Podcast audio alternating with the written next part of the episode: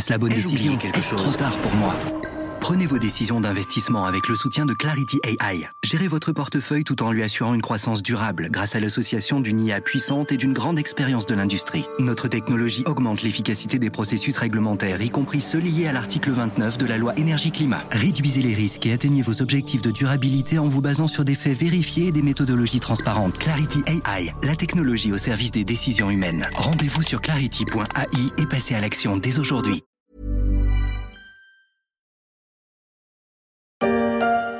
Ça ira, ça ira, ça ira. Les aristocrates à la lanterne, ça ira, ça ira, ça ira. Les aristocrates, on les pendra. Ah, ça ira, ça ira. Non, ça n'ira pas. L'IRA, l'Inflation Reduction Act, fait souffler un vent de révolution en Europe face à la nouvelle menace protectionniste américaine. Avec l'IRA, c'est toute l'industrie européenne qui risque de se retrouver sans culotte ni pantalon.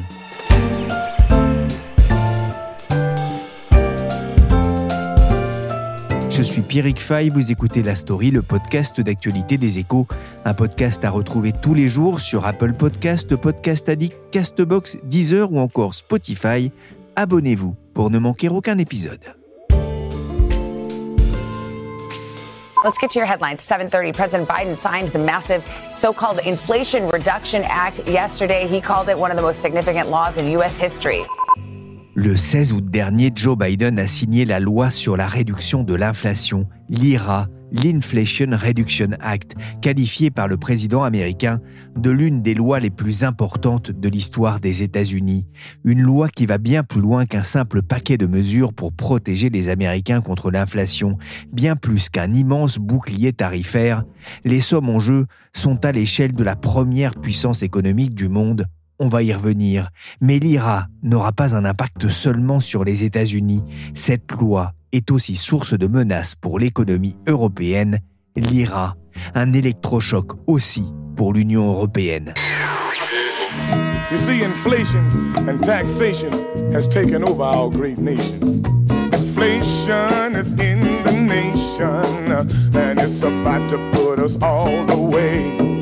L'inflation est dans la nation, chantait en 1975 Ernest Jackson avec le band de Sugar Daddy à la Nouvelle-Orléans. L'inflation toujours dans la nation. Aujourd'hui, bonjour Véronique Lebillon. Bonjour Pierrick Fay. Vous êtes correspondante des échos à New York, aux États-Unis aussi. La hausse des prix pèse sur le pouvoir d'achat des ménages Elle pèse encore plus qu'en France, hein, je crois. En juin dernier, les prix à la consommation avaient augmenté de plus de 9% sur un an, donc c'était vraiment le, pic de l'inflation. Alors ça se calme un peu progressivement avec une réserve fédérale là, qui a fait passer les, taux d'intérêt de 0 à presque 5%, mais l'inflation est encore à 6,5% en ce moment, donc euh, voilà, il reste encore beaucoup de travail. Et en réponse, Joe Biden a sorti son chapeau une loi qu'il qualifie de majeure, l'Inflation Reduction Act.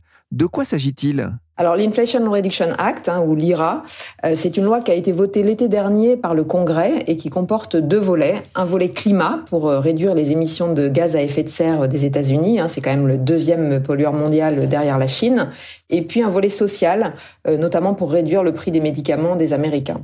C'est un projet qui était dans les cartons depuis des mois, hein, qui a mis beaucoup de temps à, à voir le jour parce que la majorité démocrate, elle était très étroite et qu'aucun républicain ne voulait le voter, ce projet.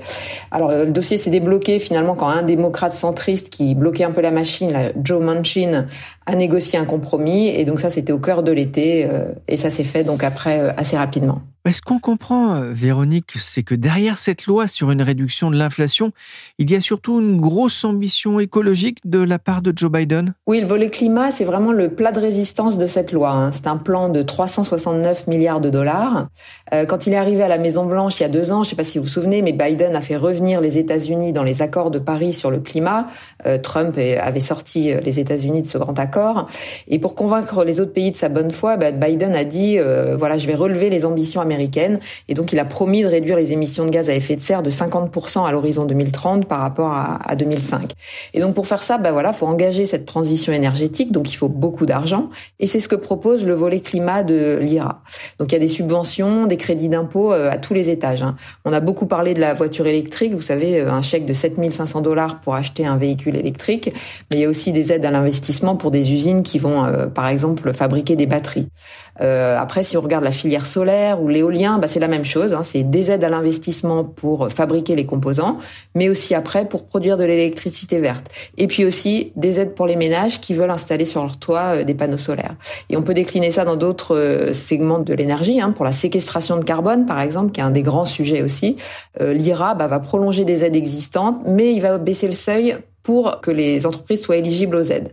Donc voilà, enfin bref, il y a tout un tas de programmes. On peut aussi euh, revitaliser la forêt, aider la fusion nucléaire. Enfin bref, ce projet de loi IRA, c'est vraiment tous azimuts. Alors le nom de la loi, par contre, il faut pas trop s'arrêter dessus. Inflation Reduction Act, euh, ça s'appelle donc loi de réduction de l'inflation, mais c'était en réalité très politique. Hein. Euh, donc cette loi, elle a été votée en, en été. Je vous disais tout à l'heure, en juin, il y avait un pic d'inflation à plus de 9%, et donc Biden avait l'obligation, disons, de montrer qu'il traitait le donc voilà, il a donné ce nom-là à cette loi. Alors il y a quelques mesures qui de fait euh, calmeront peut-être les prix, hein, notamment sur le volet social, sur la baisse des prix euh, de l'insuline pour les seniors, un plafond de reste à charge pour le coût des médicaments, par exemple. Mais sur l'énergie, c'est beaucoup plus compliqué à dire. Et en réalité, les économistes doutent un peu d'un impact macroéconomique sur les prix. Les montants sont énormes, vous le disiez, 369 milliards de dollars, sous forme notamment de subventions, auxquelles il faut ajouter d'ailleurs le, montant du plan euh, pour la santé. Comment ce plan sera-t-il financé? Il y a des recettes hein, qui ont été mises en face de ces dépenses, et elles sont même bien supérieures aux dépenses, en tout cas dans les prévisions pour l'instant. Euh, il y a deux mesures. Euh, de, recettes essentiellement. D'abord un taux d'impôt euh, sur les sociétés de 15% minimum, voilà, sur les bénéfices des grandes entreprises, hein, des plus grandes. Euh, le taux d'impôt sur les sociétés aux États-Unis, c'est 21% aujourd'hui, mais il y a beaucoup d'entreprises évidemment qui font de l'optimisation fiscale et certaines parviennent à avoir des, taux d'imposition très bas. Biden critique souvent euh, des grandes entreprises qui font énormément de profits mais qui finalement ne payent pas d'impôt fédéral. Donc ce seuil minimum a été décrété, il doit rapporter pas mal d'argent. après, il faudra évidemment voir l'effet réel Hein, parce qu'il y a toujours un tas de lobbies qui se mettent en branle pour euh, essayer à, leur tour d'optimiser un peu cette nouvelle définition. Et puis la deuxième source de revenus, ce sera un contrôle fiscal plus efficace.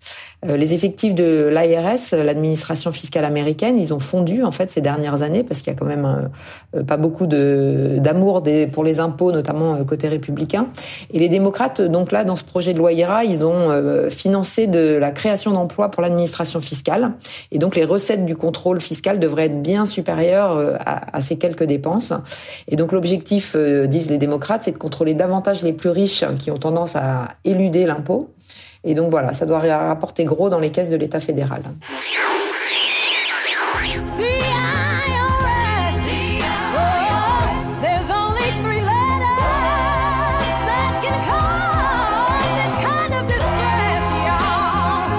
The IRS, le service des impôts américains, il n'y a que trois lettres qui peuvent causer autant de détresse. Le cri du cœur de la chanteuse Angie Fisher en 2015.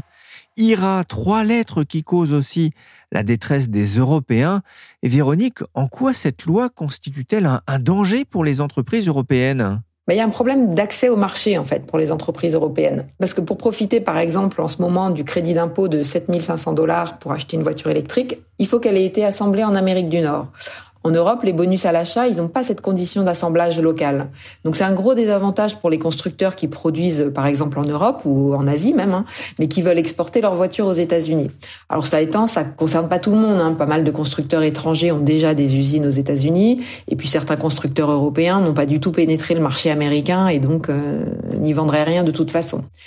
Mais bon, ça existe quand même et c'est un, peu un problème philosophique, disons. La deuxième angoisse des dirigeants européens, cette fois elle est plus profonde, c'est la fuite des investissements. C'est-à-dire que les États-Unis offrent des aides très généreuses à l'investissement et à la production et donc ça va inévitablement attirer des entreprises. Hein, c'est l'objectif. Et d'ailleurs, ces entreprises, elles se privent pas de faire jouer la concurrence fiscale entre les grandes zones géographiques. Donc on le voit déjà dans le solaire, par exemple, où il y a eu des tas d'annonces d'implantation d'entreprises aux États-Unis ou dans les batteries. Et au-delà de la loi IRA, il y a la même chose en ce moment avec la loi sur les semi-conducteurs, le CHIPS Act, avec 50 milliards de dollars de subventions qui vont aussi aider des projets étrangers aux États-Unis, euh, par exemple exemple, le Taïwanais TSMC ou Intel, qui est déjà américain, mais qui regarde où implanter ses futures usines. Et là, en ce moment, c'est assez attractif aux États-Unis. Et donc voilà, bah, ce qui se fera aux États-Unis, évidemment, se fera pas, pas forcément ailleurs, parce que les investissements des entreprises, ils sont pas extensibles à l'infini. L'Inflation Reduction Act, hein, euh, l'IRA, qu'on pourrait peut-être appeler euh, RPA, du coup, le Rising Protectionism Act. Comment les États-Unis justifient-ils un plan qui semble peu compatible avec les principes de l'OMC, l'Organisation mondiale du commerce Alors l'OMC, d'abord, euh, les États-Unis n'en parlent pas. Hein. Enfin, ils n'en parlent plus. L'institution, elle est très affaiblie, en partie d'ailleurs à cause des Américains, et ils font rien pour la ranimer. La, justification du plan pour Washington et la Maison Blanche, vraiment, elle tient en, en deux points. D'abord, ils disent, bah écoutez, vous vouliez qu'on investisse dans le climat, on le fait. Euh, de quoi vous plaignez-vous après tout? On va quand même pas s'excuser d'investir et d'œuvrer pour le bien commun et pour l'emploi américain. Au passage, d'ailleurs, je pense que les critiques européennes sur euh, l'égoïsme américain, elles permettent aussi à Biden de montrer à ses électeurs qu'il défend le Made in USA et l'ouvrier américain. Donc euh, voilà, les États-Unis ont une fibre patriotique très développée, ça ne fait pas de mal de, de faire vibrer un peu cette corde. La deuxième réponse, la deuxième justification euh, américaine, et notamment à l'égard de l'Europe, c'est de dire, bah, écoutez, si vraiment ça vous gêne, rien ne vous empêche d'en faire autant si vous voulez. Hein. On fait ça chez nous, mais faites-en autant. D'ailleurs, c'est un peu la solution de repli pour les Européens, notamment pour les Français, qui disent à l'Europe de se bouger et de se bouger plus vite. Euh, ce que reprochent au passage les libre-échangistes, parce qu'il y en a encore quelques-uns quand même aux États-Unis, euh, c'est que les moins riches, les pays les moins riches, bah, finalement, eux auront pas les moyens de, faire quelque chose, et donc ça va aggraver les écarts un peu entre les, zones. Alors la, Maison Blanche, elle, raisonne assez différemment. Elle dit, bah, écoutez, finalement tout le monde y gagnera en fait, parce que nous, si on investit dans la transition énergétique, ça va rendre les nouvelles technologies vertes rentables, moins coûteuses, parce que on saura les développer, et donc finalement vous en profiterez aussi.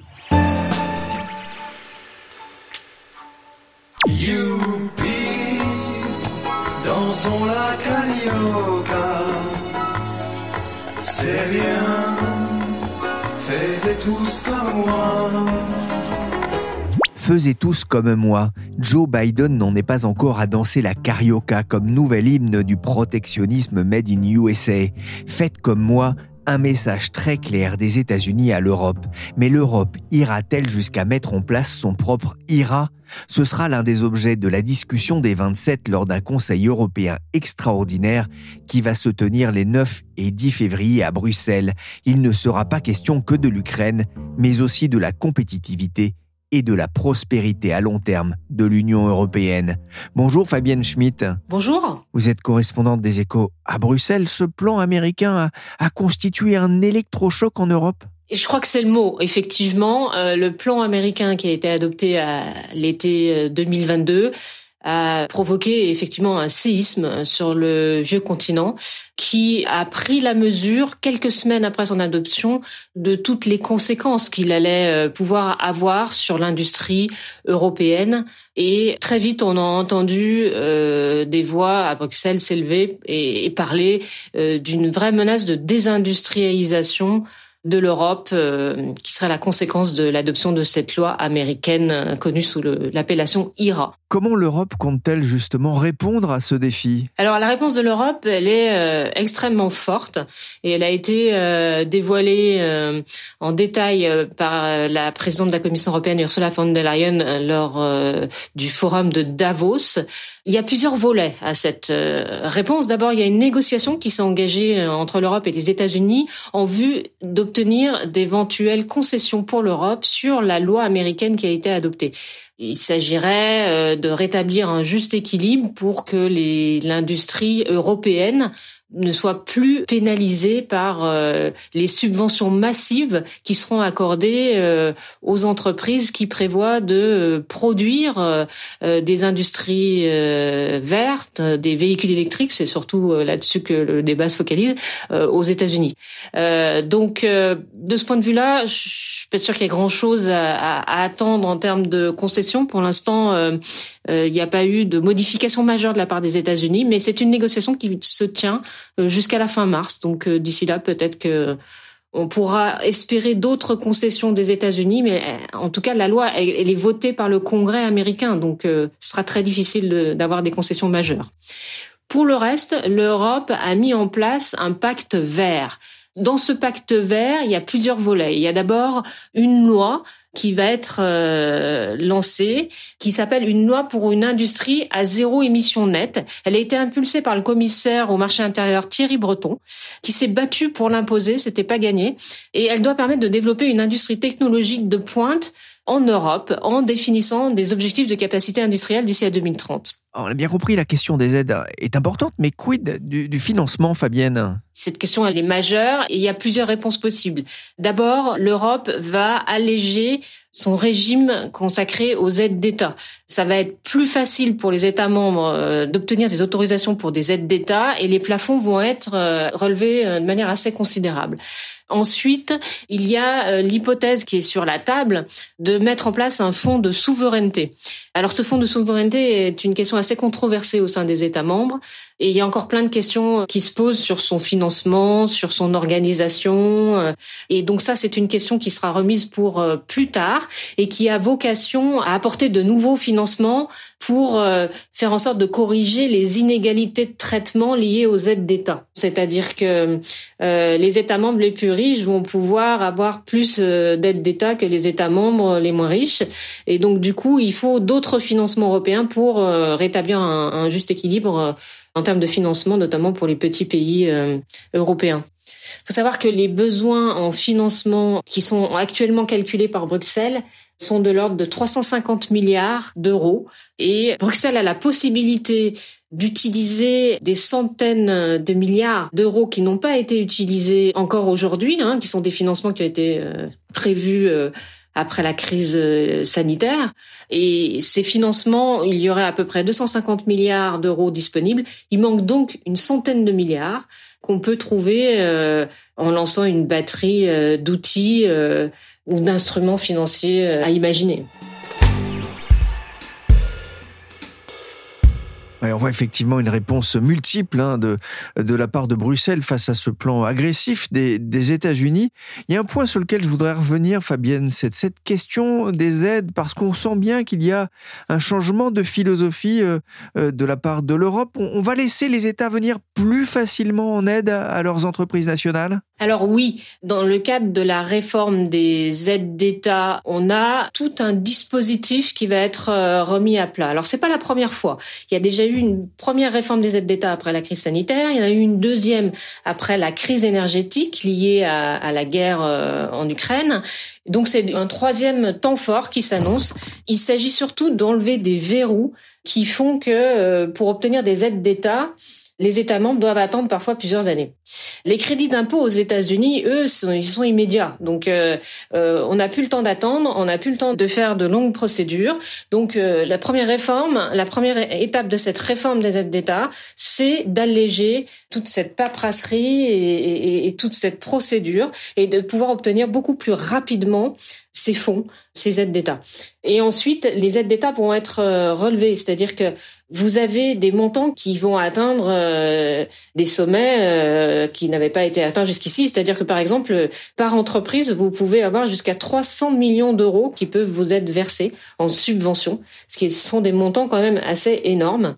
Et le fait d'avoir euh, tracé ces aides d'État en partie de certaines industries, donc les industries propres, comme on les appelle, hein, les, les, les, technologies vertes. Hein, et ces aides d'État sont tracées vers ces industries et vers la production de ces technologies vertes. Ça, c'est un changement de paradigme dans l'attribution des aides d'État. Et c'est pour ça qu'on fait cette réforme. Alors, euh, ce changement de paradigme, il est très contrôlé. Il se fait suivant beaucoup de conditions. Mais en tout cas, c'est quelque chose que, euh, il y a quelques années, on n'aurait jamais pu imaginer que l'Europe fasse ça. L'Europe veut négocier avec les États-Unis, mais vous le disiez, Fabienne, ça s'annonce compliqué. Véronique, Joe Biden est-il ouvert à ces négociations avec l'Europe? Alors, c'est vrai que d'un côté, il y a ce qu'il affiche au grand public dans ses grands discours, etc. Et puis, de l'autre, évidemment, il y a euh, les négociations un peu plus euh, pointu et détaillé avec euh, entre administrations. Et donc quand Emmanuel Macron est venu à Washington en visite d'État euh, début décembre, Joe Biden a dit qu'il n'était pas question de nuire aux pays amis, que vraiment c'était pas dans l'intention du projet. Alors voilà, la Maison Blanche dit euh, un peu surprise de la réaction européenne et notamment de la réaction française. On ne sait pas si c'est vraiment fin ou pas. ça paraît quand même un peu surprenant qu'il soit surpris, disons. Alors Washington doit encore détailler quelques mesures. Hein. Il a notamment euh, sur les véhicules électriques dit qu'il arrêterait un peu sa doctrine au mois de mars. Mais on voit bien au final qu'ils sont ouverts vraiment qu'à la marge à des amendements. Hein. Bruno Le Maire et son homologue allemand euh, Robert Abeck euh, étaient à Washington. On dit qu'ils ont eu quelques avancées significatives parce que notamment l'administration américaine s'engage maintenant à faire la transparence sur le niveau des aides. Enfin, on voit bien que dire qu'on sera transparent, c'est quand même une concession relativement limitée. Donc Emmanuel Macron est en route pour Washington pour cette visite d'État euh, très attendue, puisque vous savez qu'on va beaucoup parler de ce plan anti-inflation que Joe Biden a dégainé en août dernier qui suscite la colère de l'Union européenne dans son ensemble. Alors début décembre, Emmanuel Macron s'est rendu à Washington pour parler euh, de l'IRA avec Joe Biden. Justement, quelle est la, la position de la France? Alors la position de la France, c'est une position très dure vis-à-vis de la loi euh, américaine.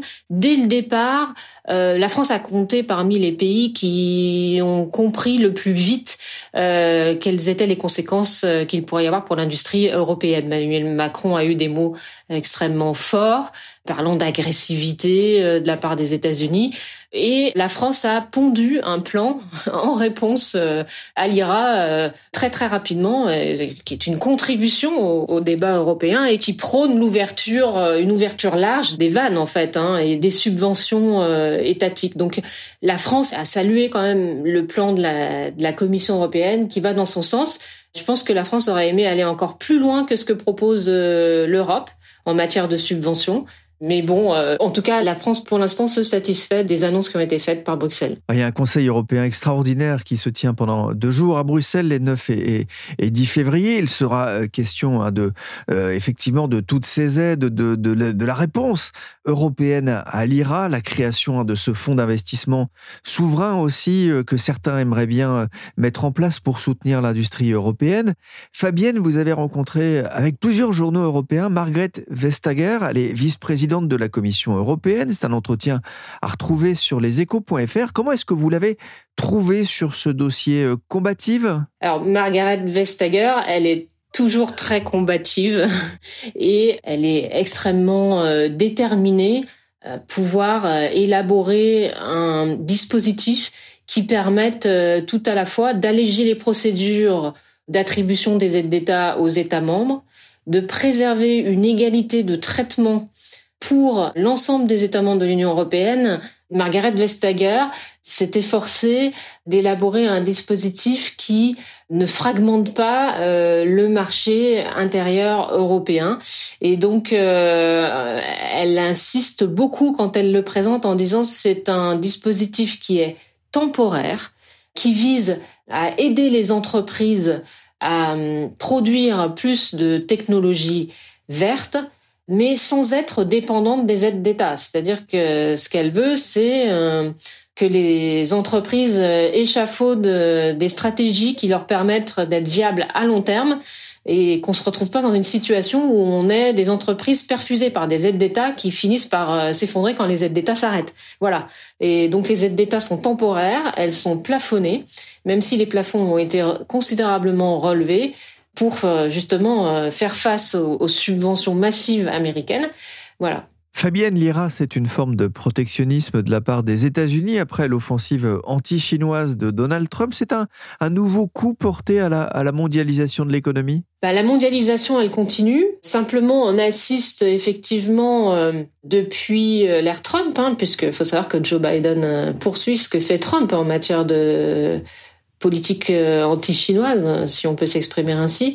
Et c'est vrai que cette forme de protectionnisme euh, qu'on observe euh, aux États-Unis et qui était déjà très forte en Chine, eh bien finalement, elle se répercute en Europe.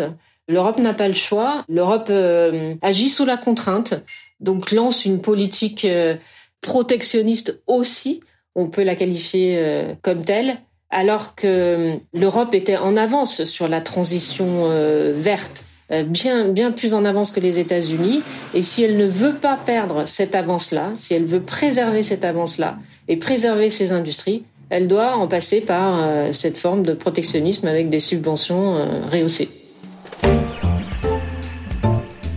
Merci Fabienne Schmidt, correspondante des Échos à Bruxelles, et merci Véronique Lebillon, correspondante des Échos à New York. Cet épisode de la story a été réalisé par Willy Gann, chargé de production et d'édition Michel Varnèche.